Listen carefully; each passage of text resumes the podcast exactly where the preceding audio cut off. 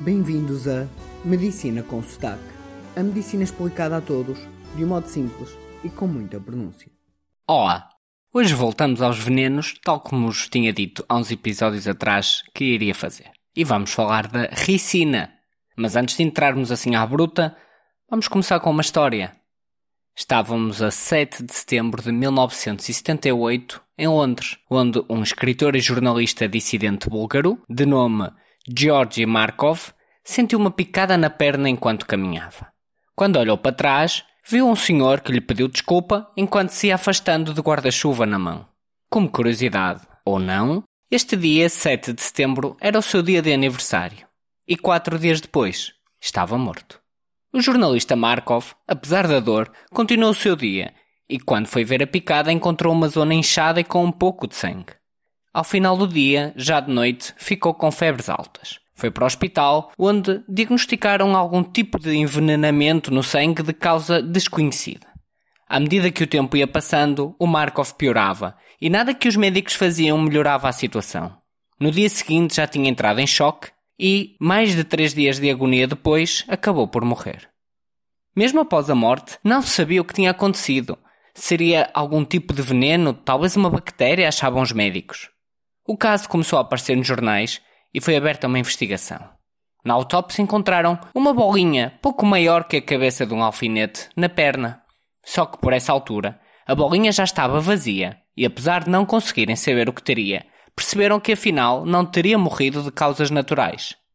Face a isto, o caso escalou e quatro meses depois de muita investigação, chegaram à conclusão que Markov morreu por envenenamento por ricina, uma substância que estava na tal bolinha espetada na perna por aquele homem através de um guarda-chuva que na ponta tinha um género de um gatilho e que injetou a bolinha para a perna do Markov e lá continuou até à sua morte, libertando então esta ricina lentamente.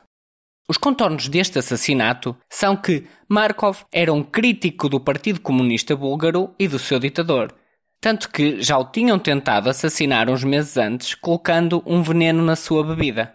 Aliás, 40 anos depois, em agosto, o FSB, é o novo nome do KGB, fez o mesmo com Navalny. E adivinhem quem está por trás deste assassínio do Markov?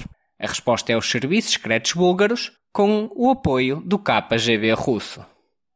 Vamos agora à medicina. A ricina é uma substância que se encontra nas sementes de uma planta chamada mamona, ou então ricino, e o nome em inglês é Castor Oil Plant. É sim um veneno que ocorre naturalmente. No entanto, a intoxicação acidental é altamente improvável. Desde cerca de 1940 tem sido explorada, purificada e aprimorada para ser usado como um veneno cada vez mais eficaz. Mas então como funciona a ricina? Tudo começa no DNA. O DNA é onde está contida toda a nossa informação genética e está assim guardada de um modo muito, muito compacto para ser muito estável e resistente e, como tal, muito seguro. Se algum de nós olhar para o DNA, vai ver uma sequência de 3 mil milhões de compostos. No entanto, só existem quatro tipos de compostos que têm as iniciais C, G, A e T. Portanto, o que o nosso DNA tem é combinações muitíssimo diferentes destes compostos.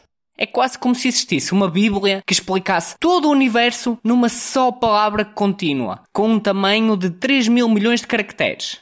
Mas usava apenas 4 caracteres, os tais C, G, A e T. Assim, o nosso corpo tem umas coisas que se chama RNA.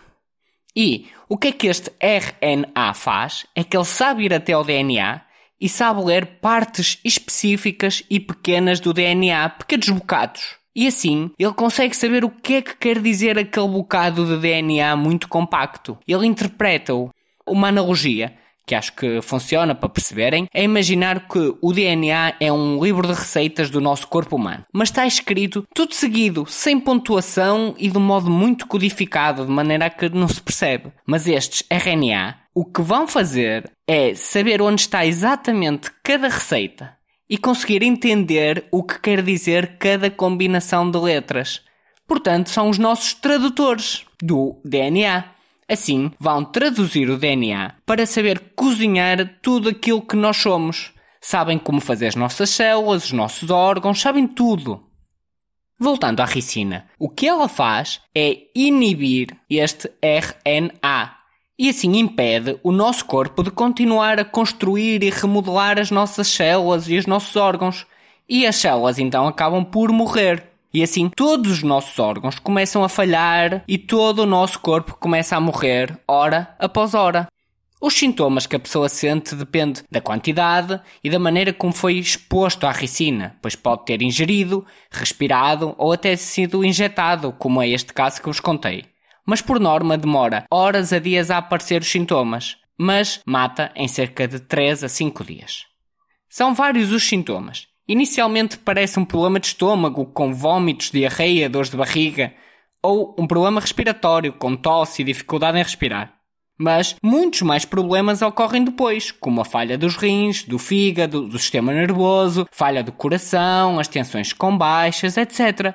Pois, em última instância, afeta todo o nosso corpo, pois vai impedir não só o funcionamento, mas também a criação de novas células, órgãos, tecidos para substituir as que vão morrendo.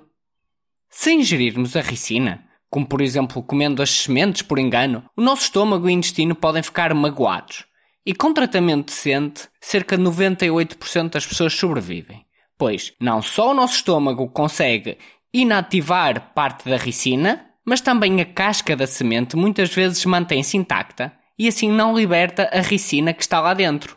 Mas não vos aconselho a experimentar, pois se mastigarem bem entre 5 a 20 sementes é o suficiente para morrerem, pois quando estão a mastigar, estão a remover as duas proteções que o nosso corpo tem, uma delas é que estamos a destruir a casca da semente e assim expor a ricina, e a outra é que a ricina fica logo absorvida na boca e não chega sequer ao estômago para ser desativada.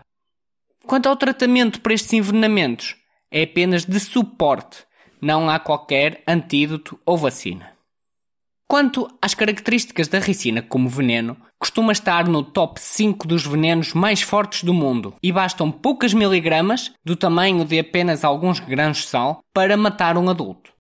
Para além de ser usada como veneno, a indústria farmacêutica tem tentado usar a ricina como remédio para quimioterapia no cancro. E agora vamos a um pequeno à parte.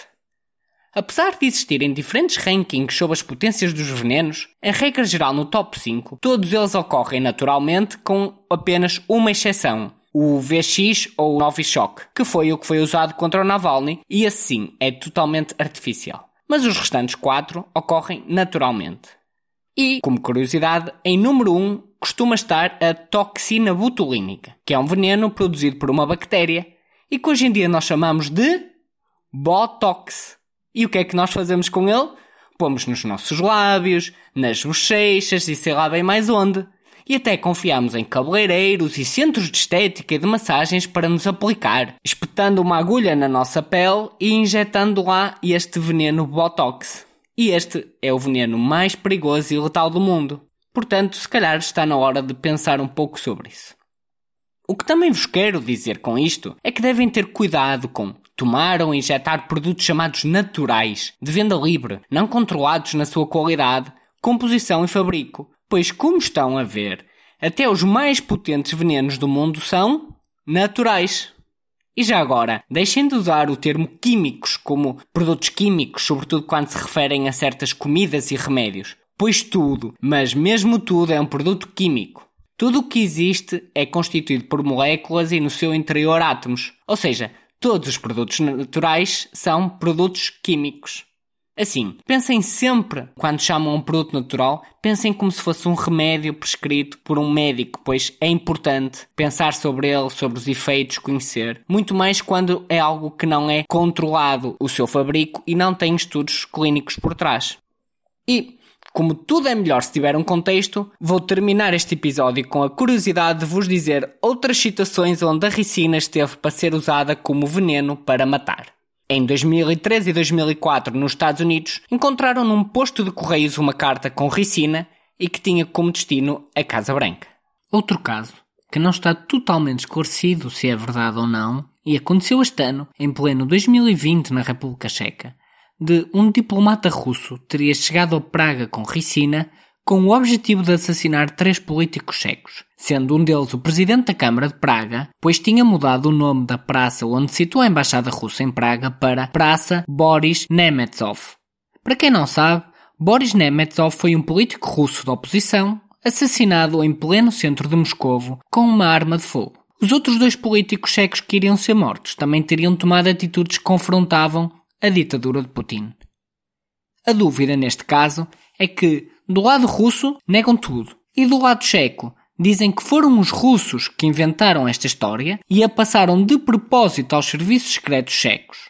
Portanto, verdade ou mentira, isto acabou com dois diplomatas russos expulsos da República Checa. E no fundo é mais uma história sobre o uso da ricina como um veneno para matar seres humanos. Obrigado e até ao próximo episódio.